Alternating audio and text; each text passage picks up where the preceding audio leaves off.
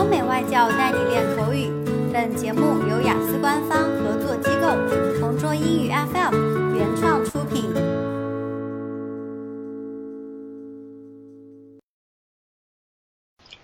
Describe a time when you felt bored. You should say when it was, who you were with, what you were doing, and explain why you felt bored.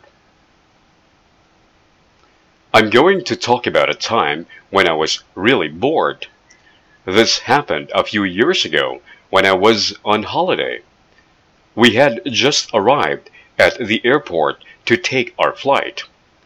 When we got there and looked at the departure board, we saw that the flight had been delayed for one hour. This was really annoying because we had got up incredibly early in the morning to be at the airport on time. Since it was an international flight, we had to be there two hours before the flight was due.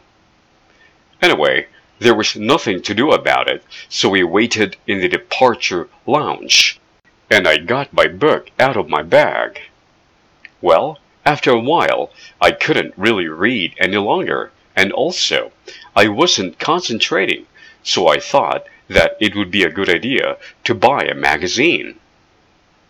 It was easy to do that, so I bought a fashion magazine and read it from cover to cover.